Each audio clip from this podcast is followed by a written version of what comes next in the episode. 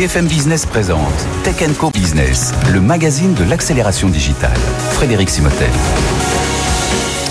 Bienvenue dans Tech Co Business. On est ensemble pendant une heure et puis retrouvez-nous évidemment sur les replays, les podcasts. Mais déjà, restez avec nous pour cette émission. On va recevoir dans un instant le patron, le directeur général de Cadian. Vous connaissez peut-être pas bien cette entreprise. Alors certains diront tiens, Neopost, ça me dit quelque chose. Ben oui, ils ont changé de nom il y a quelques années déjà. On est dans l'automatisation du courrier, dans le cloud, la souveraineté, euh, les consignes automatiques, vraiment tous ces nouveaux métiers en pleine transformation numérique évidemment. On enchaînera avec euh, un débat avec nos deux invités suivants sur le passage du papier au numérique. Et oui, les imprimantes, ça continue Hein.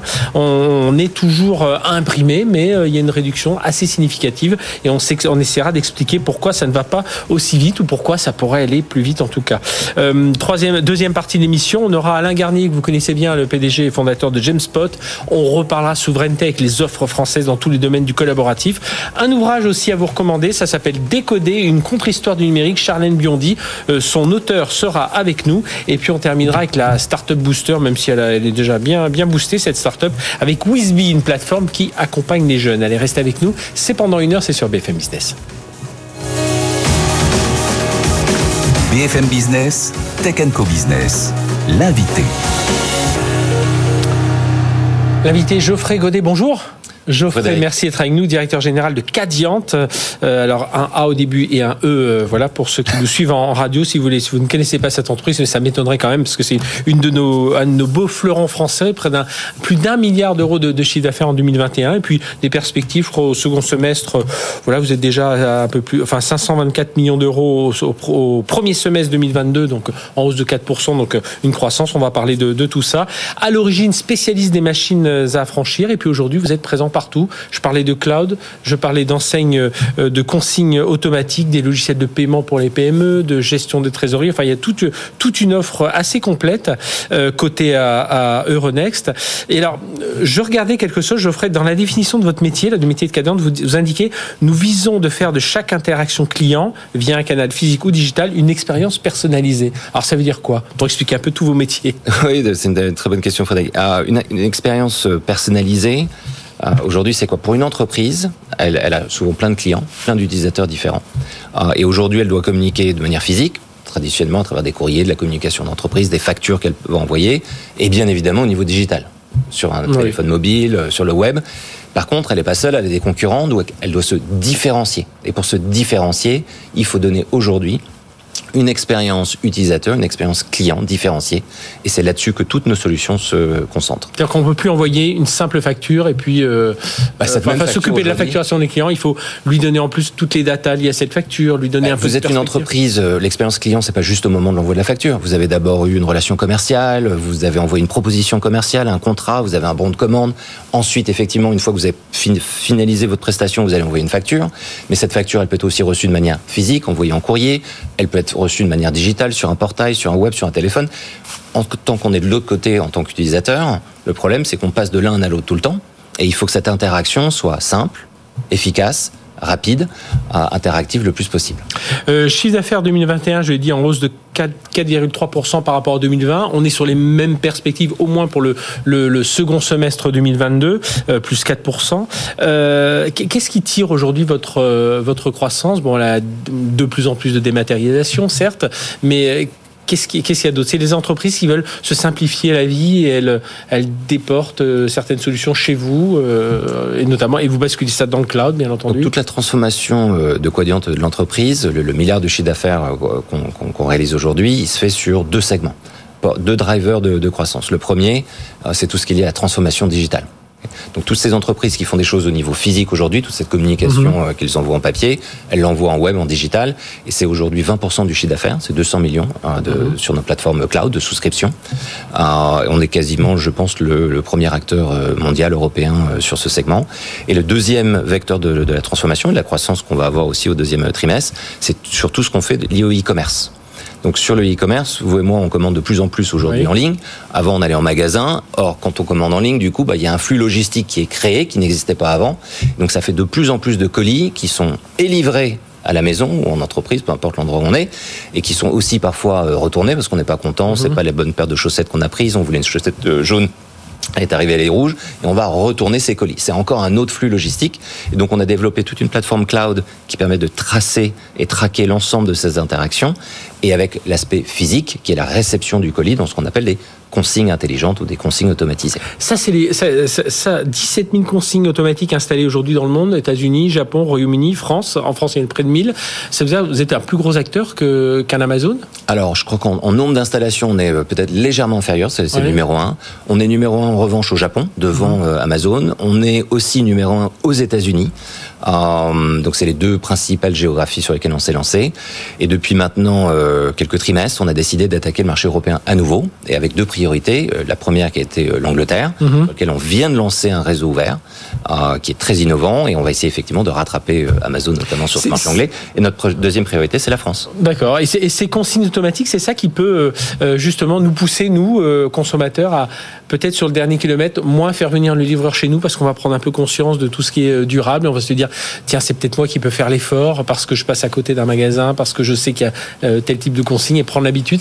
C'est ça, vous, pensez que ça peut être une des tendances aujourd'hui? Alors c'est plus euh, qu'une intuition, c'est qu'on a fait d'ailleurs, on a sorti une étude il n'y a pas très longtemps euh, dessus. On considère aujourd'hui qu'il y a à peu près deux tiers des Français qui sont pas satisfaits de l'expérience de la gestion des retours de ces colis mhm. et qui, du coup, quand ils commence aujourd'hui à penser à un achat en ligne et à avoir une transaction euh, de type e-commerce, regarde la manière dont les retours ouais, colis, aller chez la gestion des retours, s'il faut aller à l'autre bout de, un problème de coût, il y a un problème d'expérience client.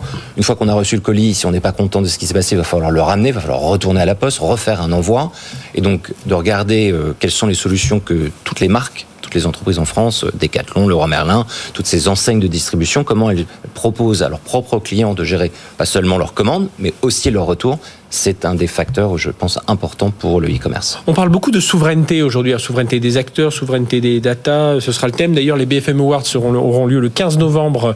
Euh, la, cérémonie sera le 15 novembre au soir, en direct sur BFM Business, et on y parlera. C'est le grand thème fort de cette soirée, la souveraineté. Euh, justement, vous, euh, vous avez beaucoup de data, vous les basculez dans le cloud. Enfin voilà, c'est euh, un objectif fort aussi d'afficher votre souveraineté, euh, une certaine souveraineté à vos clients, même si on le rappelle, hein, beaucoup de monde aux États-Unis, au Japon, au Royaume-Uni. Vous êtes international, mais notamment si on, reste, si on reste sur la France, sur le territoire européen on se doit aujourd'hui sur toutes les solutions qu'on propose, et que ce soit d'ailleurs dans le traitement des courriers. Le traitement des courriers, euh, l'affranchissement, c'est finalement l'autorisation, la délégation d'un service mhm. public d'imprimer de l'argent. Le timbre, c'est imprimer de l'argent. Euh, la, la, transaction de toutes ces factures, toutes ces données sont très confidentielles pour les entreprises. Donc à partir du moment où tout est dans le cloud, il faut absolument que ça soit sécurisé. Euh, et en général, nos clouds sont donc hébergés en Europe, en France, dans les pays dans lesquels on opère, et avec énormément d'investissements et d'innovation pour rendre cette expérience la plus euh, sécurisée possible. Là, ça fait partie de vos gros investissements, euh, puisqu'on voit toutes les innovations. On voit bien entendu toute la partie consigne automatique, mais comme vous le dites, derrière, il y a de la data, il y a de, il y a de la transmission de données, enfin, il y a énormément de choses. Le cloud, c'est vraiment l'un le, l'un des gros pas euh, en avant euh, fait par Quadient au cours de ces dernières années Alors le cloud, c'est le principal euh, vecteur d'investissement. Aujourd'hui, sur les 5000 collaborateurs, il doit y avoir à peu près 800 développeurs mhm. qui développent sur toutes des technologies cloud, principalement dans le gros de ce qu'ils font tous les jours. On a fait aussi, pour nous, ça a été aussi des investissements en termes d'acquisition à deux sociétés dans le cloud mhm. spécialisées dans la facture électronique, la gestion des, des, comptes clients et des comptes fournisseurs. C'était deux pépites américaines pour la, et pour lesquelles on s'adapte aujourd'hui à adapter leur technologie cloud au marché français et au marché européen. Euh, vous les voyez où aujourd'hui, euh, Geoffrey Godet, vos, vos, vos, trous dans la raquette, s'il y en a, enfin vous dites, tiens, c'est là, on devrait encore accentuer, même si euh, il reste encore beaucoup à faire dans la consigne automatique ou, dans tout ce qui est transformation numérique, mais vous dites, tiens, là, il faut vraiment qu'on donne l'accélérateur. Aujourd'hui, on a, on a globalement complété le, le, cœur de notre offre, à la fois mhm. dans tout ce qui est dans notre plateforme cloud et aussi sur les consignes automatiques, mais le gros des investissements qu'on continue de faire en organique, c'est sur l'intelligence qu'on peut apporter. Une fois que vous avez une plateforme cloud, la question c'est comment on peut automatiser. Donc beaucoup d'investissements en machine learning et en intelligence euh, artificielle pour faciliter la vie d'un directeur financier, euh, qu'il ait un dashboard, qui lui donne plus d'informations, plus d'aide à sa prise de décision. Et donc le gros des investissements aujourd'hui en organique sur les nouvelles fonctionnalités se font là-dessus. Ça, veut dire que c'est votre métier qui est en train d'évoluer, enfin le métier de Cadian qui est en train d'évoluer aussi davantage de conseils, davantage de propositions de services? Non, on reste un prestataire euh, de, de, logiciels en fait, un éditeur. Vous voyez pas basculer un peu dans la dessus pour conseiller un peu, vous parler du, des conseils aux directeurs le, conseil au directeur financier, pour nous, il fait partie de la plateforme qu'on a tellement accès à ces données. Quand vous êtes une entreprise aujourd'hui euh, et qu'on regarde toutes les autres entreprises qui facturent elles-mêmes leur propre réseau de clients, statistiquement, si on a un peu d'intelligence, on peut regarder qui paye à l'heure, régulièrement, qui est toujours en retard. Mhm. Et au lieu que le directeur financier et son équipe passent du temps sur ceux qui font, euh, qui sont des bons euh, clients, on les aide à se focaliser sur ceux qui sont éventuellement en retard ou qui nécessitent un peu plus d'attention. Vous le disiez tout à l'heure, 20% euh, du chiffre d'affaires dans les activités software, mais derrière, c'est 800 développeurs sur les 5000 personnes qui composent le groupe. Ça veut dire aujourd'hui du recrutement. Comment on fait pour attirer, quand on s'appelle Cadian aujourd'hui, comment on fait pour attirer D'ailleurs, est-ce que ces développeurs sont... Alors là, j'imagine, là, il y a des nouveaux Américains qui sont arrivés par le biais, le biais de ces rachats. Mais euh, il y en a beaucoup en France?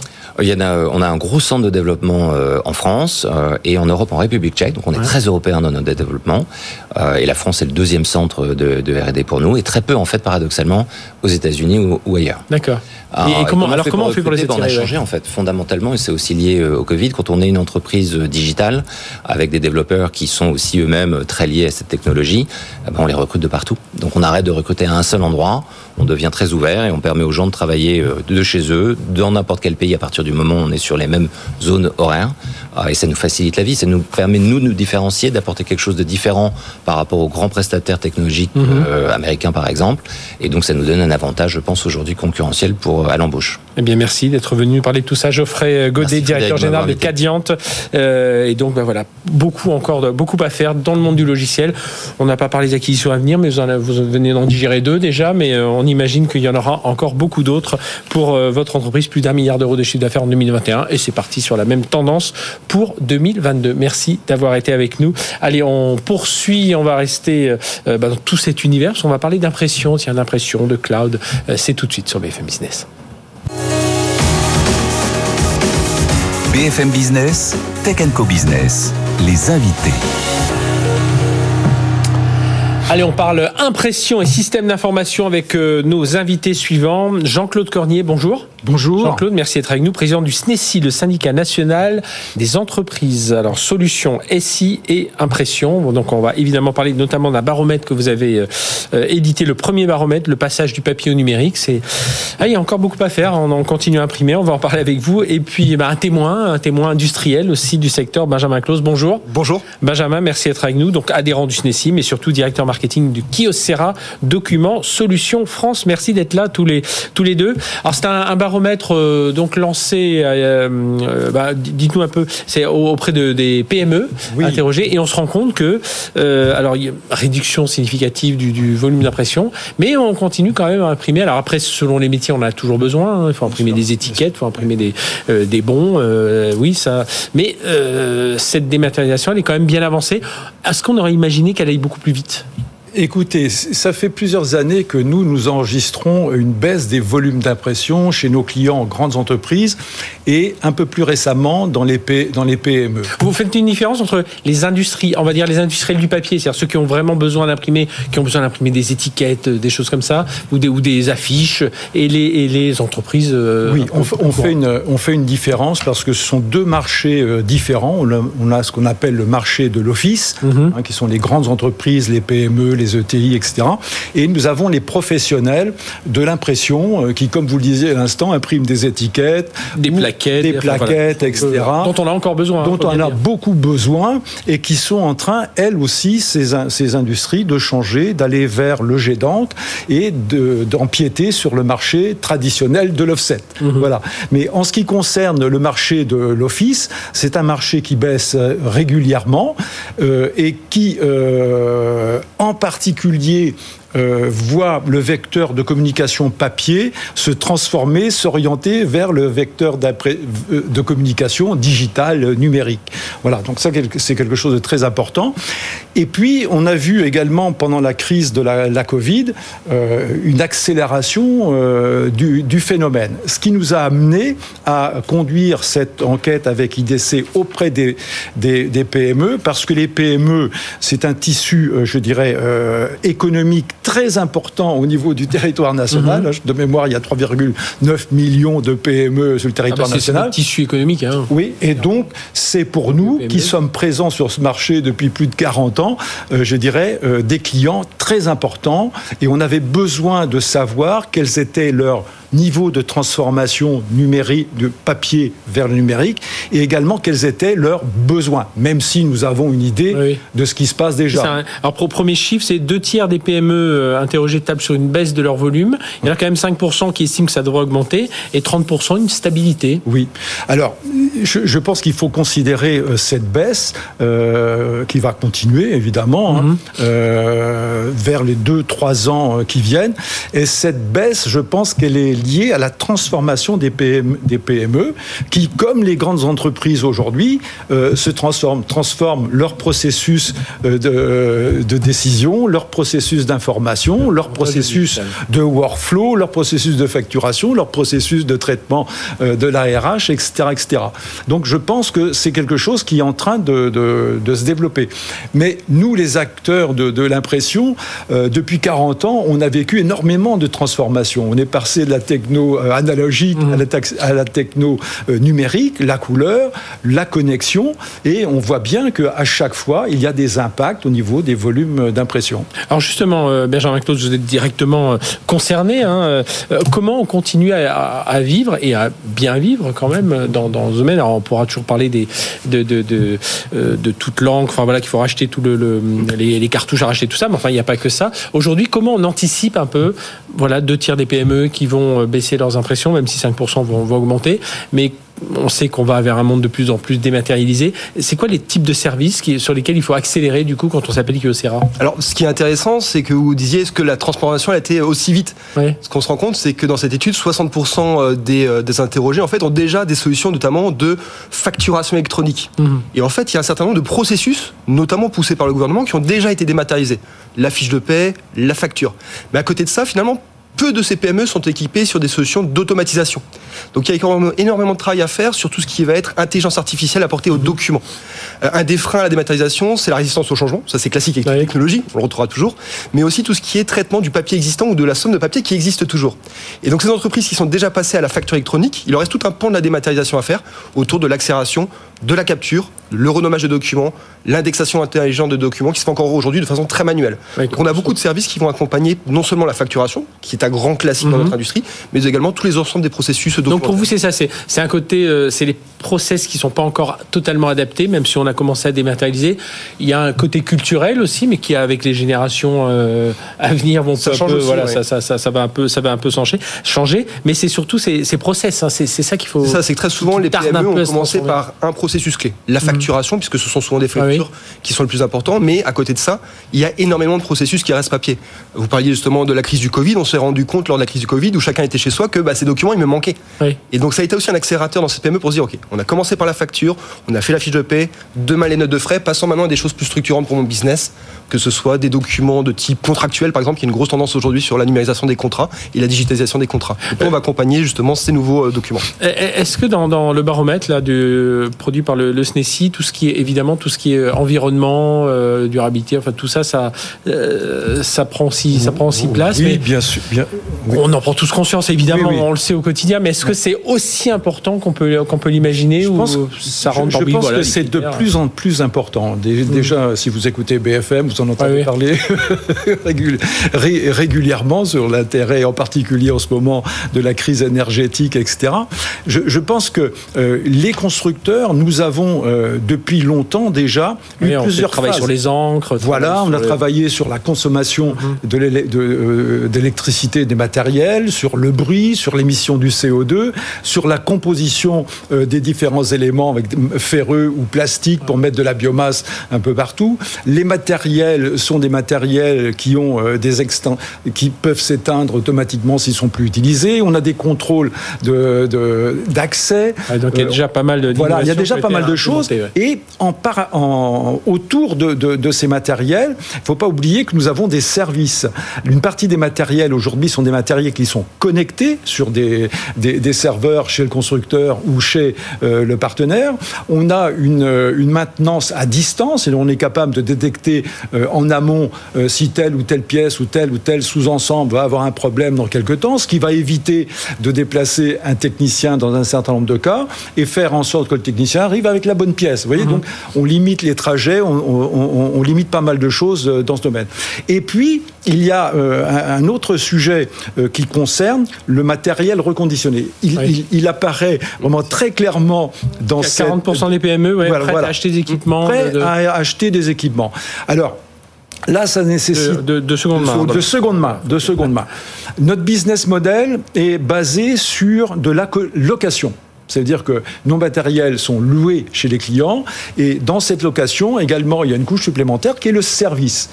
Donc ça veut dire que nous, nous pouvons récupérer les matériels en fin de location. Et donc c'était en train, ce qui est en train de se passer en ce moment, c'est-à-dire qu'on récupère les matériels, on les fait reconditionner. Ça nécessite aussi euh, de la part des constructeurs des investissements euh, parce qu'on ne va pas renvoyer les matériels en mhm. Chine ou en Malaisie pour qu'ils soient reconditionnés. Donc ça nécessite des investissements sur le territoire national ou sur le territoire européen.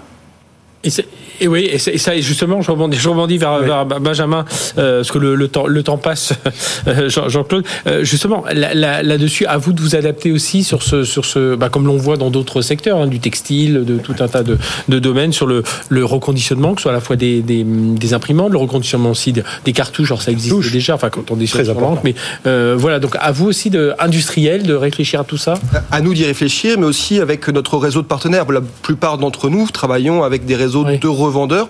Et comme le disait Jean-Claude, justement, la deuxième vie du produit, c'est pas nouveau pour nous. Nos sociétés font du service de machines depuis des dizaines d'années déjà. Donc ce qui est nouveau, c'est un petit peu l'industrialisation. Forcément, pour des sociétés mères qui sont euh, asiatiques, le fait de devoir remettre des conditions industrielles en Europe, c'est quelque chose d'assez récent. Mhm. Donc ça se faisait aujourd'hui beaucoup au travers de réseaux de partenaires, par exemple, ou d'usines qui peuvent être présentes en France. Euh, ce qui va vraiment changer, c'est vraiment la perception des clients. C'est vrai qu'aujourd'hui, cette perception environnementale, elle été très liée au monde étatique ou public. Là, on le voit vraiment arriver dans les PME, c'est l'impact de la loi AGEC. Mhm. Euh, mais on a, voilà, le, sondage disait 40% de ces euh, utilisateurs PME qui sont prêts à aller vers du matériel d'occasion. Donc on a une demande qui est en train d'exploser, à laquelle il faut qu'on réponde notamment en trouvant de la matière première. Avec du produit d'occasion qui est de meilleure qualité aussi, enfin voilà, qui est bien, reconditionné, bien, sûr. Voilà, on suit, alors hein. ça, pour le coup, on suit exactement les mêmes processus industriels. C'est voilà, c'est de la maison mère, c'est un constructeur, donc on va appliquer les mêmes processus, que ce soit sur de la première vie ou de la deuxième vie, euh, puisque encore une fois, nous on va faire le service de ces machines. On a tout aussi tout intérêt à ce qu'elles soient dans le meilleur état possible. Mais il y a un point important, c'est la récupération des cartouches usagées que vous avez touchées là. Vous savez qu'on a créé en 2000 un consortium qui collecte ces cartouches usagées chez les clients finaux. Et on, je ne sais pas si vous le savez, mais on collecte 2000 tonnes par an de cartouches en, France, en France, sur le territoire national.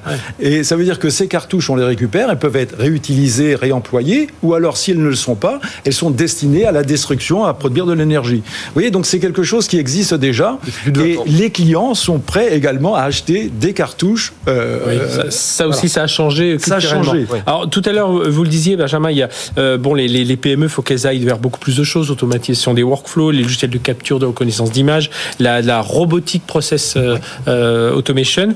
Il y a aussi un autre sujet, c'est la cyber euh, hmm. aussi, parce que là, euh, bah oui, par, par l'imprimante passe quand même beaucoup d'informations. Exactement. Alors, on a aujourd'hui de plus en plus de PME qui ont conscience que le copieur étant un hub de l'information, de l'information y est stockée. Maintenant, quand on regarde le baromètre, il y a encore 60% de ces utilisateurs PME qui n'envisagent pas le risque potentiel que peut représenter une imprimante ou un multifonction. Je dis bien mmh. potentiel parce que finalement, il faut les voir comme des périphériques informatiques, pas plus, pas moins non plus. Donc euh, aujourd'hui, on a une certaine sensibilité des utilisateurs à la sécurité. Le RGPD a beaucoup joué, notamment par le stockage des documents dans le disque dur. Donc on a beaucoup de questions autour de mhm. ce disque dur, bah, notamment sur la deuxième vie. Comment vous me garantissez que les données stockées dans ce disque dur ne va pas récupérer toutes les voilà. data qui sont. Donc là, on sent euh, encore une fois un petit peu comme probablement une, une question qui était très grand compte redescendre aujourd'hui sur des PME avec des solutions notamment de sécurité dans le cloud qui vont permettre de venir démocratiser ces solutions qui étaient avant tout basées sur des serveurs. Et je sur le baromètre, 37% des, PME interrogées se sentent mal informées sur les dangers. Ça veut dire qu'il y en a quand même 6 sur 10 qui sont plutôt bien informés. C'est quand même pas mal, ça. Oui, même si c'est jamais assez. Hein. Oui, mais euh, quand vous savez qu'en France aujourd'hui, je crois que c'est toutes les 11 secondes, il y a une attaque de ransomware, euh, ça veut dire que les PME euh, sont, je dirais, très, je dirais, très sensibilisées désormais sur le, sur le sujet parce que une PME qui n'est pas bien armée, on peut tout à fait avoir 3-4 jours de, perte ah d'exploitation. on l'a vu, on en a eu régulièrement ici. On a régulièrement des, appels d'urgence de, PME, de patrons de PME qui nous appellent pour dire comment je peux payer une rançon en bitcoin. Vous voyez, c'est pas notre objet, mais derrière cette demande, il y a un gros problème latent. Dernier petit mot, Benjamin, mhm. sur la, robotique process automation, RPA, automatisation, robotiser des, processus. Donc là, les PME, parce que souvent on se dit ça, c'est plutôt pour les grandes entreprises, et vous dites non, les PME, allez-y, il y a des outils aussi pour vous. Aujourd'hui, il y a des outils qui permettent d'aller reconnaître automatiquement le document, de le classer, extraire de l'information hériter la saisie manuelle en fait. Le temps où vous aviez une copie sur l'écran et que vous deviez rentrer à la main euh, les données, euh, c'est fini aujourd'hui. Euh, et justement, l'arrivée sur le cloud de ces solutions permet aussi de mutualiser tout simplement la connaissance qui est enregistrée par d'autres clients et d'accélérer encore une fois ces, solutions. Donc elles sont accessibles pas seulement aux grands comptes. Eh bien merci d'être venu nous parler de tout ça. Jean-Claude Cornier, président du SNESI, donc le syndicat national des entreprises de solutions, systèmes d'information et impression. Donc premier baromètre, le, prochain c'est un baromètre qui a tendance à être annuel, j'imagine? Annuel, oui, annuel. Oui, donc différents thèmes, mais celui-là est important parce qu'il y a un point très également essentiel pour nous, c'est-à-dire que plus de, plus de la moitié des, de, nos PME et clients qui nous font confiance pour l'impression nous font confiance désormais pour les systèmes d'information. Eh ben Donc c'est une belle réussite. Je belle réussite pour le SNESI. Ben, merci de promesses pour, tout ça. Et Benjamin Claus, directeur marketing Kyocera Document Solutions France. Merci à tous les deux de merci parler de ce sujet. Allez, on enchaîne, on marque une courte pause et juste après, on va parler souveraineté avec Alain Garnier, le président fondateur de Jamespot. Très bien. BFM Business présente Tech Co Business, le magazine de l'accélération digitale. Frédéric Simotel. Allez, deuxième partie de cette émission, on va parler souveraineté tout à l'heure, tout de suite, tout de suite. Où en sont les entreprises françaises euh, Et justement, avec Alain Garnier, bonjour. Bonjour. Alain, merci d'être avec nous, euh, qui vient régulièrement sur nos antennes, président fondateur de Jamespot. Alors, c'est une étude justement euh, faite par Jamespot et un institut de sondage pour bah, un peu comprendre ce que ce qu'on entendait, parce que c'est vrai que ce terme souveraineté, il est employé, enfin souveraineté numérique, est employé un peu à toutes les conjugué à toutes les toutes les sauces, mais première euh, euh, constat de, cette étude. Euh, donc souveraineté numérique, les gens comprennent ce que ça veut dire, mais voilà, les contours sont mal définis. Hein. C'est ça la première constatation. Oui, tout à fait. Alors nous, on a voulu faire une étude justement sur la, souveraineté et les plateformes collaboratives, donc le travail en fait, sur la partie du travail, parce que souveraineté, ça peut aller euh, très loin. Sur les data centers, on va aller très loin. Donc déjà, c'est sur cette partie du travail. Et effectivement, ce qu'on s'aperçoit, c'est que en fait, il y a déjà deux, deux populations. Ceux qui sont euh, déjà au courant de cette problématique-là, et on verra qu'il y a des effets très nets d'ailleurs qui sortent de l'étude, et puis ceux qui disent oui, euh, sans doute, mais c'est quoi? Voilà. Mmh. Donc il y a effectivement à peu près la moitié. Hein. Il y en a la moitié pour lequel il y a un travail de pédagogie à faire encore pour expliquer ce que c'est, pourquoi euh, et, pourquoi on en parle. Et expliquer ce, que c'est, c'est-à-dire se dire euh, est-ce qu'une plateforme qui est qui peut être étrangère peut être souveraine euh, Est-ce que je peux transformer, bon, pour ne pas les nommer, hein, une, des, plateformes des, des, des Américains et finalement, elle peut avoir un petit côté souverain. C'est ça, c'est ça qu'il faut faire comprendre aux gens? Oui, il faut faire comprendre euh, pourquoi d'abord euh, la souveraineté déjà. Pourquoi est-ce qu'on a besoin effectivement de relocaliser euh, la production, la question de la sécurité des données, qui est vraiment le point qui ressort, hein, vraiment de, de, très très loin. C'est-à-dire cette, cette idée que les données m'appartiennent, donc je dois faire confiance à quelqu'un de proche pour les protéger. Euh, et c'est vrai qu'après, il y, a, évidemment beaucoup, beaucoup de sujets qui viennent se superposer parce qu'il y a effectivement des, des sociétés étrangères euh, qui essaient de redevenir souveraines en prenant, en se mettant mille feuilles avec des sociétés européennes. voilà. On a, on a eu. Alors, euh, cette étude tombe. Alors, on l'avait pas prévu à l'époque. Hein, tombe euh, au moment où il y a l'annonce de Numspot. Euh, voilà, un nouveau cloud souverain parce qu'on a lancé l'étude avant. On rappelle Numspot, c'est Post, c'est Bouygues Télécom, c'est la Banque des Territoires pour financer et et Dassault et Dassault, quand même. Et Dassault surtout qui est le, au centre avec notamment Outscale. Et qui prouve qu'il y a effectivement besoin d'un cloud souverain. Et là, c'est des boîtes 100% souveraines. Voilà. Mhm. Donc c'est pour ça que c'est la différence entre effectivement de, un peu le modèle Canada Dry dans lequel on mélange un peu les deux. Surtout quand on fait bien la différence entre ce qui est un logiciel et le cloud, le fait de faire tourner ce logiciel. Je pense que vraiment il y a quelque chose d'essentiel là. Et, et, ça, c'est ça, c'est ce que dit l'étude. C'est plus, alors, ce qui semble évident, mais enfin c'est bien de le, le, voir euh, euh, dit par cette étude, confirmé par ces chiffres. Plus la notion de souveraineté elle est comprise. Oui euh, plus les entreprises bah, sont conscientes euh, et, et, arrivent à imposer, à dire tiens pour tel type de pour euh, tel type de de, de, métier, bah, c'est cette messagerie qu'on va prendre parce que désolé, mais souveraineté, voilà mes critères. Et eh bien ça, ça répond. Oui, alors c'est vraiment intéressant parce qu'en fait on voit bien aussi que la domination américaine elle vient de son marketing mm-hmm. et quand les gens commencent à être plus au courant de ce qu'est la souveraineté, la mettent en place, en fait ils s'aperçoivent, ils dépassent en fait les préjugés. Et ce qu'on s'aperçoit dans l'étude, c'est que plus ils sont au courant de la souveraineté, plus ils mettent en place des systèmes systèmes, plus ils trouvent que ces systèmes sont performants. Oui. C'est-à-dire que justement, il y a un phénomène qui est plutôt l'inverse de ce qu'on raconte euh, justement. Et c'est pour ça que cette étude, elle, arrive à mon avis au bon moment parce que elle, elle dit, elle, elle donne des chiffres hein, sur ce qu'on ressent, c'est-à-dire finalement les fameux logiciels européens, ils sont pas si mal que ça. Et quand on les goûte, on dit ah, ils sont peut-être même meilleurs. Par contre, mhm. évidemment, face au marketing américain euh, avec tellement de moyens, parce qu'il faut parler aussi d'argent ah en face, ah bah c'est sûr que du coup, il y a des marques qui reviennent toujours en tête, alors qu'en fait, elles sont pas, elles ont leur capacité, mais pas surtout. En fait, on peut plus avoir comme argument, comme on l'a eu à une époque, avec, euh, bah, par exemple, à Microsoft, à l'époque, un, DSI pouvait dire, euh, je sais que telle solution peut être meilleure, mais j'ai pris du Microsoft parce que là, on pourra pas me le reprocher. Aujourd'hui, on, peut, on peut venir en lui disant, attendez, je regarde les critères de souveraineté. Alors encore une fois, on parle bien dans les outils collaboratifs. Hein, c'est le, but de cette étude. Dire, bah, tiens, quand on regarde tous les critères, bah, si on peut le D'accord, euh, Google, machin, ils sont numéro un mondiaux, mais euh, dans les critères de souveraineté, il y a autre chose. Et on voit justement que, à travers cette étude, euh, bah, ce qui sert bien, et James Bott et, et vous-même, Alain, vous défendez ça depuis pas mal d'années, euh, bah, les entreprises ont déjà pas mal d'outils collaboratifs hein, qui ne sont pas forcément euh, américains, qui sont, alors on va dire, européens au sens large. Alors ça, c'était honnêtement une surprise, hein, mhm. parce que effectivement, bah, c'est aussi l'intérêt de faire une étude, c'est que tout d'un coup, on regarde un peu les forces en présence hein, de manière statistique. En fait, ce qu'on s'est rendu compte, c'est qu'il y avait plus de 55% des sociétés qui étaient équipées peut-être de solutions non souveraines, les fameuses grandes qu'on connaît, hein, Microsoft, Google pour pas les nommer, voilà, c'est fait. Mais 55% avaient des compléments. Alors des compléments où? Bah, Des compléments dans la visio. Par exemple, ils avaient du euh, Whereby à côté euh, de, Teams pour la visio, pour les commerciaux. Euh, du complément dans l'intranet, parce qu'il y a beaucoup de solutions dans l'intranet qui sont plus performantes. Des compléments dans le réseau social d'entreprise, parce qu'effectivement, le réseau social d'entreprise, c'est bien connu et largement enfin sous-traité, par, enfin maltraité, j'ai envie de dire, par les deux grands géants. Euh, et puis on peut citer comme ça plein de cas. Et en fait, quand on fait la somme, ben, on s'aperçoit. Alors oui, en termes de valeur, euh, ça reste une suprématie américaine, mais en fait 55% quand même équipés de solutions collaboratives européennes souveraines. Bah, moi, j'étais moi-même euh, surpris du chiffre. Hein. Et est-ce qu'il y a euh, un, un, état d'esprit qui est aussi en train de changer en se disant, voilà, on parle beaucoup de souveraineté, on parle beaucoup de, de relocaliser l'industrie, mmh. enfin dans tous les domaines, on se dit finalement, et la pandémie nous a appris qu'il fallait aussi de parfois euh, devoir compter que sur nous-mêmes. Certaines entreprises se disent attendez, on va peut-être commencer à, choisir français. Quoi. nos voitures, on nous oblige, on prend des, bah des voitures françaises dans notre parc. Euh, euh, alors, justement, ce qui est intéressant, c'est que, comme tu disais, la, la question de on peut plus le reprocher. En fait, si, on peut, on peut commencer à reprocher à prendre que des trucs américains parce qu'on va dire un problème effectivement de souveraineté parce que problème de sécurité de données. Ah, problème aussi, et ça c'est de plus en plus important, de RSE, de responsabilité sociale et, environnementale. Pourquoi? Parce que les solutions souveraines et donc plutôt locales bah, sont moins consommatrices de ressources, sont mhm. généralement mieux disantes. Deuxième raison. Et puis troisième raison, c'est effectivement ce, on va dire ce patriotique économique et ce risque de résilience parce qu'on commence à se dire, et oui, et s'il y avait un problème à un moment donné avec ce fameux fournisseur unique?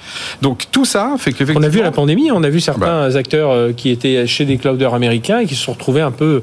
Hein, on leur a un peu fermé le robinet parce qu'il fallait nos priorités. Ce qui euh. fait que du coup, on a effectivement des chiffres qui montrent que là, il y a une progression de, cette problématique-là. Alors, moi, ce que je vois aussi, c'est que c'est à la fois... Euh, c'est net, mais c'est lent, c'est aussi ça euh, que on, imaginerait. Euh, ça fait longtemps que ces sujets sont sur la table. Je dirais que là, par contre, ce qu'on a, c'est qu'on a attaqué ce que j'appelle le, le, le, ventre mou euh, de, de, de, Monsieur, Madame, tout le monde dans DSI mhm. décideurs. Parce que là, c'est plus du tout des militants. C'est des gens très rationnels. Euh, voilà. Un autre point intéressant dans l'étude, qui, qui d'ailleurs que, alors l'étude est accessible sur notre site. hein, mhm. on va, on, va, on, voulait la mettre en exclusivité hein, pour BFM, mais après du coup, elle sera disponible parce que je pense qu'elle est intéressante. Par exemple, il n'y a pas tant d'écart entre les PME, les ETI et les grands comptes alors qu'on souvent les oppose. En fait, c'est donc qu'on a un sentiment général de la part des décideurs IT qui sont en train de progresser sur leur idée tout simplement de diversité et de résilience. En plus, j'imagine, et avec James Pod, vous le savez bien Alain, y a, euh, les solutions souveraines, elles sont peut-être plus proches aussi, même si les Américains sont très forts en marketing, mais hum. s'ils savent aussi écouter leurs clients, mais souvent dans notre appréhension de ces outils, elles sont peut-être culturellement plus proches de, nos usages, non? En fait, plus on va vers des, des, des, des fonctionnalités qui sont pas ultra mainstream, plus effectivement les solutions souveraines sont, sont performantes. Si je prends l'intranet, par exemple, c'est quand même la vitrine de l'entreprise. Bah, une vitrine européenne ne ressemble pas à une vitrine américaine, ne ressemble pas à une vitrine chinoise, hein, qui clignote de partout. Et, et donc, quelque part, c'est pas pour rien, par exemple, que les outils intranet, réseaux sociaux d'entreprise sont justement plus performants quand ils sont plus proches de la culture. Après, quand il s'agit de passer un coup de téléphone en appuyant sur une touche avec un numéro. Oui, les fonctions de base. Euh, d'ailleurs, à la fin, c'est même, d'ailleurs, même pas les gens dont on parle. on descend même en dessous. Euh, c'est même les opérateurs de téléphonie qui s'en occupent. Donc, donc oui, il y a aussi cette, chose-là. Et ça, même le marketing américain qui essaye de, toujours de dire on est meilleur partout, en fait, bah non. Et euh, en plus, la raison principale, RSE, souveraineté, euh, protection des données. Ça, c'est ce qui ressort de l'étude, euh, avec des chiffres qui sont quand même, euh, je crois qu'on a plus de quand même 8 sur 10 qui considèrent aujourd'hui que c'est devenu essentiel mhm. de se poser la question et d'évoluer sur cette sur cette thème. Donc aujourd'hui, voilà, et ce sera la conclusion de, de notre notre échange. Et puis, c'est vrai ce qu'on peut tirer de cette étude, c'est de dire voilà, ne choisissez plus forcément la facilité, regardez vraiment ce dont vous avez besoin. Et aujourd'hui, on ne pourra plus reprocher parce que les solutions sont quand même pérennes. Et vous savez bien avec Spot, mais il y a des Talk Spirit, enfin il y a, il y a d'acteurs français dans ce domaine qui ont des solutions, qui travaillent dans des grands comptes, des ETI, des PME, ça marche très bien. Euh, voilà, il faut vraiment se poser la question de la souveraineté. Hein, c'est ce qui, c'est et, de dire, il y a des exemples. Enfin, là, cette étude montre que euh, si vous choisissez la souveraineté des, des, enfin, des solutions plus souveraines, vous n'êtes pas un pionnier. Enfin, n'êtes pas un pionnier. Il y a, déjà ah ben, plus de 50% des entreprises qui On n'est plus à l'ère des pionniers et on touche la sphère privée aussi, parce que là, l'étude montre également que c'est sur le secteur privé qu'il y a aussi la plus grande progression. C'est pas le secteur public, même si le secteur public, évidemment, se doit d'être exemplaire mhm. là-dessus. Ah, euh, il, y a, aussi cette question du privé. Donc, euh, effectivement, une étude donc à trouver sur le site euh, genspot.com. on va le mettre en disposition justement pour que chacun puisse eh bien, en faire Venez de la découvrir en replay en podcast ou dans l'émission. Merci Alain Garnier, président fondateur de Genspot, sur cette étude souveraineté numérique. Alors mieux comprendre un peu tout ça et comprendre les entreprises françaises, ils sont déjà bien avancées. Allez, on retrouve tout de suite une contre-histoire du numérique. intéressant. on va découvrir ça avec son auteur. C'est une femme, Charlène Burdy. Elle arrive tout de suite. BFM Business, Tech Co Business, l'invité.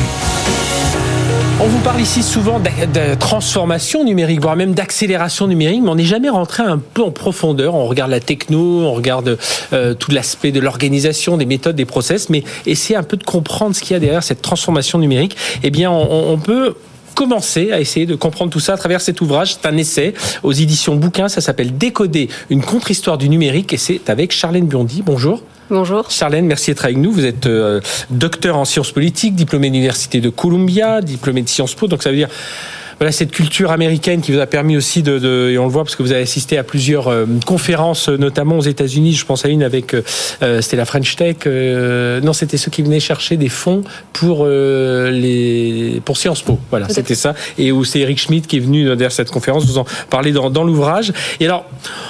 On essaie avec vous de comprendre un peu cette transformation numérique, à, quel niveau. Alors, comme je l'ai dit, nous, on en parle souvent ici au niveau des technologies, des méthodes. Et alors, vous dites à un moment dans votre ouvrage, les changements, euh, pour comprendre les changements à l'œuvre, il ne faut pas aller contre, mais aller avec la technologie. Qu'est-ce que ça veut dire aller avec la technologie? Eh bien, c'était un peu une façon de. Alors moi, je, suis universitaire et dans le milieu universitaire, très souvent, on approche la technologie d'un point de vue critique, ce qui est absolument nécessaire. Mais du coup, on se retrouve avec énormément de théories qui sont pas forcément dystopiques, mais très catastrophistes, et qui, et qui déboulent du type le capitalisme de surveillance, ah, les, robots vont les, les, dangers, oui, les dangers de l'intelligence artificielle, etc., et qui débouchent, bon, du coup, quand on veut le mettre en action, eh bien évidemment, ça se traduit par la nécessité de réguler les GAFA, les grandes entreprises, euh, les algorithmes, etc. Et euh, tout ça, c'est bon, ça, me semble évidemment très bien et nécessaire, mais ça nous dit pas grand-chose sur ce qu'est la technologie elle-même et sur ce qu'elle produit. Mhm. Ça nous dit... Euh, et donc, ce que je veux dire par aller avec, euh, c'est qu'il me semble que au-delà de toute la somme de ces effets pervers superficiels, ce qui est en train de produire la technologie numérique, c'est un changement de fond en profondeur qui, va, qui, est, qui est bien plus essentiel et bien plus en deçà de tous les débats souvent hystériques euh, qu'on a à la surface médiatique, je dirais, de la transformation numérique. Et, donc, aller avec, c'est essayer de comprendre qu'est-ce qui change avec le numérique euh, dans notre façon de voir le monde et du coup pour l'ordre politique. Mhm. Et si on dit, et ça c'était aussi une façon de dire, enfin, de, un peu de, de, de, sonner une petite alarme en disant, euh, du point de vue, du point de vue des, univers, des universitaires, et de dire, attention, si on dit que tout change avec le numérique, et c'est ce qu'on lit partout, ah ça transforme le sens des choses, l'idée, et puis d'un point de vue économique, l'idée de valeur, euh, la, la, qualité des relations humaines, etc. Alors, est-ce qu'on peut vraiment imaginer que du coup, d'un point de vue sociétal, tout se transforme, mais que d'un point de vue politique, eh bien, on peut imaginer que la même démocratie, avec les mêmes institutions, avec les mêmes valeurs, les mêmes principes, qui ont quand même une histoire qui mhm. maintenant remonte à plusieurs siècles, euh, elle ne changerait pas. Que, et, donc l'idée, c'est mhm qu'est-ce que qu'est-ce que ça change? Si ça change toute notre façon de voir le monde, et c'est ce que je dis, c'est que c'est en train de faire émerger un nouvel imaginaire. Eh bien, comment cela se traduit-il d'un point de vue politique? Donc, qu'est-ce que ça veut dire pour euh, bah, le sens de nos institutions? Est-ce qu'elles sont pas en train de devenir anachroniques? Est-ce que notre c'est peut-être ça qui explique aujourd'hui hein, le, le, le, parfois le décalage entre. Euh, bah, alors, c'est sûr que les réseaux sociaux font beaucoup de bruit sur parfois des petits faits, mais le décalage entre ce que les politiques comprennent d'un d'un fait divers euh, ou d'une annonce ou euh, enfin d'un fait quelconque.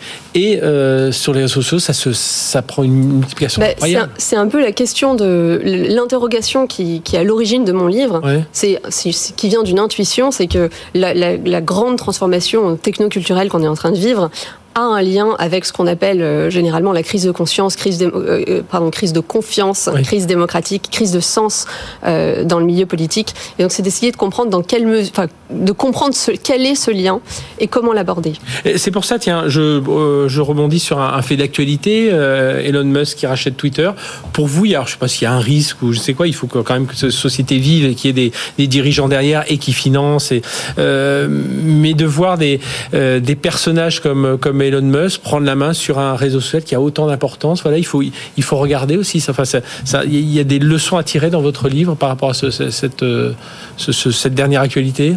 Alors, il y, en a plusieurs. Déjà, Elon Musk, c'est pas la première fois. Enfin, c'est un phénomène assez récurrent. C'est-à-dire que dans la culture, dans la culture tech, dans la culture de la Silicon Valley, les entrepreneurs qui sont souvent euh, présentés comme des héros, des génies, euh, ont de fait, par leur statut, par la, par la culture qui les entoure, en général, un pouvoir énorme sur leurs entreprises. Mhm. C'est le cas, et c'est encore le cas de, bah, de Mark Zuckerberg à Facebook aujourd'hui, qui a des droits de vote euh, Enfin, euh, j'irais même, j'irais même plus loin, même un Steve Jobs qui a disparu il y a, déjà quelques années, euh, il y a même plus de plus de dix ans, euh, est encore un peu présent dans l'entreprise hein, quand on joue avec Oui, mais Steve Jobs, il est, Steve Jobs, il est présent presque. C'est une, une, sorte de figure mythique, mythologique quasiment. Mais à un moment, il s'est fait, il a perdu le contrôle de son entreprise. Mmh, Aujourd'hui, ça, Mark Zuckerberg n'est pas en mesure. Enfin, je crois que d'un point de vue des statuts de Facebook, Mark Zuckerberg ne, ne peut pas, ça ne peut pas lui arriver qu'il perde le contrôle de son entreprise. Et donc, on voit, enfin, c'est très, c'est très symptomatique de la culture tech d'avoir cette euh, sorte de dirigeant d'entreprise ultra présent et qui justifie son charisme pour s'octroyer tous les pouvoirs. La, chose que ça nous apprend aussi, c'est euh, que ça met en lumière un, pan qui qu'on a tendance à parfois oublier dans le débat public, c'est que la technologie et politique. C'est-à-dire que ces, ces, grandes, ces grandes entreprises, eh bien, la façon dont elles sont dirigées et les valeurs qu'elles transportent mhm. et, qu'elles, qu'elles, qu'elles, contiennent presque dans leur design technologique, eh bien, sont des, ont, ont, une conséquence politique, sont des, sont des sont, sont, un enjeu politique en soi. Et ça, parfois, parfois on a tendance à l'oublier. Vous parliez de souveraineté numérique à l'instant, on a tendance à importer des outils en se disant la, tech, la tech c'est neutre, on en fait ce qu'on veut.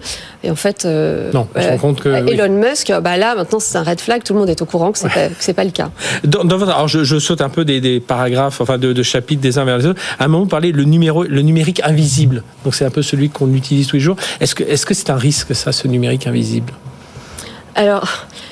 Oui et non. Euh, c'est un risque dans la mesure, alors ce que j'appelle le numérique invisible, c'est-à-dire que c'est devenu tellement, tellement présent dans nos, dans nos vies, dans nos existences, qu'en fait c'est de, devenu familier. C'est quelque chose qu'on voit plus, qu'on on, se rend même plus compte à quel point la médiation de la technologie est essentielle. je, crois que vous donnez tout un tas d'exemples. Voilà, on, est en train de prendre son café avec des capsules qu'on qu'on reçoit par abonnement, on se pose même plus la question. Enfin, il y, a, tout un ensemble de tout à fait. C'est cette, idée que c'est cette idée qu'en fait euh, que, que j'appelle ça un filtre je pense que le, numérique, il faut le voir comme une sorte de filtre invisible entre, entre l'homme et le monde, mais terriblement signifiant. C'est-à-dire qu'en fait, il est tout le temps là, mais il transforme le sens qu'on donne aux choses. Et c'est un risque dans la mesure où on s'en rend pas compte, ou alors c'est un risque dans la mesure où on, on, minimise son influence. Euh, ça peut être un risque aussi, et c'est un peu l'objet et l'objectif de mon livre, si à force justement de s'intéresser au scandale de la tech, donc à Elon Musk, mmh. à l'instrumentalisation de l'intelligence artificielle par des régimes autoritaires comme la Chine ou euh, par des services de renseignement de tel ou tel autre État, eh bien, à force de, s'intéresser à ces grands scandales, on se désintéresse de la technologie elle-même. Mmh. Et finalement, aujourd'hui, eh bien, on ne sait pas très bien, euh, ou alors, en tout cas, il y a très peu de débats sur comment elle fonctionne, qu'est-ce qu'elle produit, quels sont les effets de la tech indépendamment des personnes qui l'instrumentalisent. C'est-à-dire que oublions Musk, Twitter, qu'est-ce que ça change Que ce soit Musk mhm. ou quelqu'un d'autre? Cette façon de d'écrire, cette façon de penser en tweet, de, alors c'est plus en 40 caractères maintenant, c'est plus, mais euh, cette, cette, façon de de se connecter à l'autre, vous, vous dites à la fin, c'est dans la conclusion hein, du livre, ce qui change en revanche, enfin ce qui change, donc ce qui change avec la transformation, ce n'est pas, euh, il y a tout un, tas d'arguments, mais ce qui change en revanche avec la transformation numérique, c'est qu'elle déséquilibre l'accord au sens harmonique, orchestral du terme, qui doit exister entre les aspirations de la société, les institutions. Euh, ce qui change, c'est qu'elle vide les concepts, les représentations euh, et nos mots les plus impressionnants. Enfin, c'est c'est c'est un peu terrible ce que vous dites là. Non, c'est pas terrible. D'ailleurs, euh, quelqu'un m'a même dit récemment qu'il avait trouvé mon livre optimiste. Ah ben moi, je le trouve particulièrement optimiste. Hein, je vous euh, conseille de, de euh, lire. C'est pour ça, c'est pour ça que c'est pour ça que c'est pas c'est pas au contraire. C'est se dire que ça change potentiellement tout. C'est c'est une invitation à à se demander qu'est-ce qui, a, qu'est-ce qui reste à réinventer. Mhm. Et c'est aussi, c'est aussi ça que je voulais dire quand, vous disiez, faut pas, quand je disais il ne faut pas aller contre la technologie, il faut aller avec. c'est, c'est se dire, d'un point de vue pragmatique, le numérique est là. On pourrait imaginer réinventer une technologie ou une économie radicalement différente, enfin faire une, vraie révolution. On imagine avec le métaverse, le Web 3 et tout ça, on se dit que ça changera peut-être tout, puis finalement. Euh, mais, mais justement, maintenant aujourd'hui, le métaverse, le Web 3, la, la, la blockchain, tout ça, c'est là, c'est mhm. en train, en train d'arriver. Donc maintenant, il faut qu'on se, enfin, plutôt que, plutôt que de le, critiquer sans cesse et se dire qu'on va le réguler a posteriori, faut, faut, faire, faut être un petit peu plus proactif et se dire comment ça fonctionne, qu'est-ce que ça change, comment ça nous change? Et comment on peut imaginer une nouvelle façon de vivre ensemble d'un point de vue politique, institutionnel, qui corresponde à ce qu'on est devenu par la tech? Mhm. Et je pense qu'aujourd'hui, il y a, il y a ce décalage. Enfin, en tout cas, c'est ce que j'essaie de démontrer dans le livre. Donc, je ne peux pas vous faire toute la démonstration, mais eh bien, eh bien, merci d'être venu nous en parler. C'est court, hein, mais il y a beaucoup de choses à dire. En tout cas, je le conseille. Hein. Charlène Biondi, décoder une contre-histoire du numérique, c'est un essai aux éditions bouquins et c'est vraiment. Euh, enfin, quand je dis que ça se, ça se lit vite, c'est pas euh, la facilité de le lire, mais voilà, il y a plein de choses qui interpellent. Donc, du coup, on se plonge dans les chapitres les uns après les autres parce qu'on se rend compte que ce qu'on ce qu'on vit dans ce livre, c'est ce qu'on ce qu'on vit nous au quotidien avec ce numérique. Merci d'être venu nous en parler et on aura certainement l'occasion de, de, de vous réinviter pour parler de tous ces sujets. Allez, on termine avec notre Startup Booster. Elle s'appelle Wisby et c'est tout de suite sur BFM Business. BFM Business, Tech Co Business, Startup Booster. Startup Booster avec Wisby, avec que des i et puis deux, deux, i à la fin. Voilà, pour, pour, si vous voulez chercher ça sur Internet, si vous nous écoutez en radio avec Benjamin Ducosso, Ducosso pardon, président et cofondateur de Wisby. Bonjour. Bonjour. Benjamin, merci d'être avec nous. Donc, plateforme qui simplifie la vie des, des jeunes, c'est ça Si je devais décrire euh, un peu, il y a plein de choses. Wisby Money, Wisby Drive, euh, Wisby Jobs. Racontez-nous un peu ce que vous faites. Et puis, cette dernière offre, la Obendi, alors là, pour le coup, avec un Y. Tout à fait. Bon, bah, je vais commencer par Wisby. Donc, effectivement, ça fait 10 ans qu'on est en mission. C'est 130 personnes hein, aujourd'hui Tout à fait. Ouais. 130 personnes, un siège qui est présent à Grenoble et un, autre établissement qui est à Paris. Donc, ça fait 10 ans qu'on est en mission pour les jeunes, en leur proposant des services et des plateformes pour faciliter leur, leur quotidien. Donc on a des services qui sont distribués sous notre marque notamment un service dédié à la recherche d'emploi, un service dédié à la recherche des aides financières, qui est un vrai sujet chez les jeunes aujourd'hui, et puis également une auto-école en ligne. Et on a également... le, jeune va sur cette plateforme Wisby et voilà, il a accès à tous ces services. Tout à fait. Le jeune arrive, il va sur wisby.com et il trouve vraiment tous ces services qui sont distribués sous notre marque. Mais nos technologies sont également embarquées dans des plateformes, qui sont des mhm. plateformes que l'on appelle en marque blanche, mhm. euh, voilà, dans lesquelles Wisby apparaît peu. Et on peut citer notamment ben, la plateforme de l'État, euh, qui est la plateforme Un jeune, une solution, bien connue dans son écosystème. Mhm mhm. mais également toutes les plateformes de services que vous allez retrouver dans les banques aujourd'hui, qui proposent voilà des cours en ligne à côté de l'offre bancaire, des cours en ligne, de l'apprentissage de langue étrangère pour pouvoir les vraiment aider le jeune dans sa vie. Mais voilà, c'est tout le temps Wisby qui est derrière l'opérateur de ces plateformes et de ces services pour les jeunes. C'est 8 jeunes sur 10. Qu'est-ce qui, manquait? Parce qu'on peut imaginer quand même ces jeunes, on a toujours l'impression, notamment vous parliez des banques, on a toujours l'impression que c'est les, les, banques, elles, elles, les accompagnent à la fois dans leurs études et puis après plus tard dans leurs premiers projets. Et là aujourd'hui, il n'y avait pas d'offres concrètes. Bah, disons que voilà, on, peut on peut parler après de la démarche d'accompagnement des banques spécifiquement sur sur la jeunesse, mais voilà, effectivement, on a on a développé cette double expertise nous en tant que USB, cette expertise à la fois de servir les jeunes par des services, mais aussi de leur proposer des plateformes avec une belle expérience pour qu'ils puissent trouver voilà tous les services dont ils ont besoin au bon moment de leur vie. Benjamin Ducousseau, là en ce moment, avec donc Wisby, c'était tourné vers les jeunes. Et aujourd'hui, euh, ce qui fait aussi votre, votre actualité, c'est que vous tournez aussi vers les entreprises pour justement, alors toujours avec ce lien avec les jeunes, bien entendu, mais avec, euh, c'est Obendi, c'est ça? Voilà, alors exactement. Donc on, on, ouvre un nouveau cap de notre histoire, nouveau cap pour une nouvelle décennie, qui va être marqué par deux choses. Donc d'abord, on a une vraie volonté de passer d'une entreprise qui aide les jeunes aujourd'hui à une entreprise qui va aider les gens. Mmh. Donc proposer voilà, à d'autres segments de clients de pouvoir les accompagner. Je pense aux seniors, je pense à la clientèle vulnérable je pense aux artisans, aux indépendants, enfin tous ceux qui aujourd'hui ont des besoins de services dans leur quotidien. Et le deuxième fait marquant, c'est qu'on va renforcer toute notre expertise dans les plateformes, et donc pas que dans les services, et notamment dans toutes les plateformes dédiées au secteur de la banque et de l'assurance avec lesquelles on travaille aujourd'hui. Et donc euh, aujourd'hui, lancement de Obendi, donc euh, racontez-nous un peu euh, le, lien avec euh, Wisby, enfin voilà, qu'est-ce qui vous a fait lancer cette, cette plateforme aujourd'hui? Oui, bien sûr. Ben, du coup, euh, effectivement, aujourd'hui, un nouveau cap euh, pour une nouvelle décennie. Donc on veut faire deux choses. Donc un, passer d'une une entreprise qui aide les jeunes à une entreprise qui aide les gens. Et donc on s'intéresse à d'autres publics, euh, voilà, que sont notamment la clientèle des seniors, euh, les artisans, les dépendants, les commerçants, tous ceux qui aujourd'hui ont besoin d'un accompagnement dans leur quotidien. Et deux, c'est notre expertise dans les plateformes. Bah, tous ces plateformes de services qu'on a fait avec les banques pour aller euh, vraiment aider les jeunes. Eh ben voilà, on s'intéresse à renforcer notre expertise dans les plateformes. Et c'est pour ça qu'on lance Obendi, pour pouvoir permettre aux banques et aux assurances de les accompagner dans les services qu'elles vont apporter désormais à tous leurs clients, la clientèle des jeunes, mais également la clientèle des artisans, des pros, la clientèle vulnérable, les seniors et bien d'autres encore. C'est-à-dire pour les banques, ça va permettre de mieux segmenter un peu les profils à qui elles s'adressent C'est un peu ça l'idée? Disons que pour les banques aujourd'hui, euh, elles, euh, sur le marché, euh, elles, elles, ont souvent une tendance aujourd'hui, que vous voyez souvent dans les médias, qui est vraiment de pouvoir apporter de nouveaux services à leur clientèle. C'est la tendance que l'on appelle du bank as a platform, mhm. exactement. Et elles le font de manière, je dirais, un peu artisanale, en proposant un service, puis un autre service, puis un service. Nous, et puis, et puis elles voient si ça répond, et puis voilà, après, elle, elle, recalibre un peu ses offres-là. Exactement. Donc nous, on est pionnier d'une démarche que l'on appelle le Beyond Banking. Avec Obendi, on offre une plateforme technologique dans cette plateforme, on va y avoir des services qui vont être intégrés pour pouvoir aller vraiment euh, accompagner le client. Donc, euh, je suis, je donne un exemple très concret. Euh, je peux avoir une plateforme de services pour les seniors, dans lequel je vais aller trouver des services. Bon, bien sûr, tout ce qu'on appelle la santé, mhm. donc notamment les services d'accompagnement à la logique aidant, aider, voilà, ou d'autres services encore liés à la santé. Mais on va trouver aussi des services pour lutter contre l'exclusion pour pour les personnes âgées, favoriser le lien social, les loisirs, les projets qui sont des choses qui sont euh, vraiment importantes.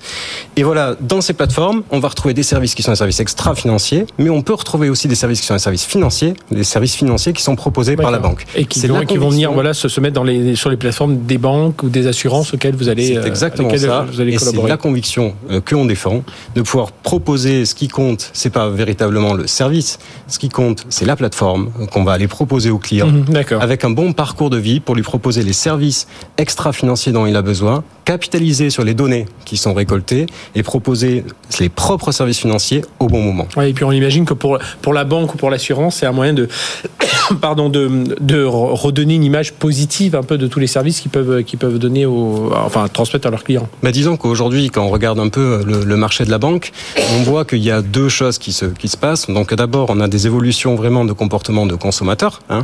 Donc on sait que toujours la sécurité, la proximité, c'est toujours les critères qui sont premiers dans le choix d'une banque de la part d'un client, mais on sait aussi qu'aujourd'hui, euh, ils regardent de nouveaux critères, hein, notamment la digitalisation qui est un critère important, la responsabilité sociétale euh, qui en est un autre. Et à côté de ça, on voit que le marché, notamment de la banque et de l'assurance, est plutôt stable, avec des acteurs qui cherchent à, dynamiser mmh. leurs revenus en se différenciant. Pour dynamiser leurs revenus, ils adoptent notamment cette, euh, cette euh, tendance du bank as a platform. Donc c'est tout ce que vous voyez aujourd'hui dans les banques qui commencent à développer des services de leasing euh, mhm. pour le véhicule, pour les ouais, pour l'autre, ces services complémentaires. Tous ces services-là. Et donc voilà, cette tendance, ce que nous pensons et notre conviction, c'est que pour la supporter, il faut apporter des logiques de plateforme pour, pour proposer des parcours clients et les services financiers au bon moment. Et c'est le rôle d'Obendi. Merci de nous en parler. Benjamin Ducousseau, président et cofondateur de Wisby. Et donc avec cette nouvelle offre Obendi, euh, cette nouvelle entreprise, hein, c'est comme ça qu'on l'appelait Obendi, avec un Y cette fois-ci, pour euh, ce concept de banque as a platform. Voilà, c'est terminé pour aujourd'hui. On se retrouve la semaine prochaine. Même heure, même endroit. D'ici là, ne manquez pas nos replays, nos podcasts. Et puis rendez-vous aussi sur la chaîne Tech Co TV, hein, sur la box des opérateurs, pour retrouver les meilleurs moments à la fois de Tech Co Business, mais aussi de Tech Co. Excellente semaine sur BFM Business.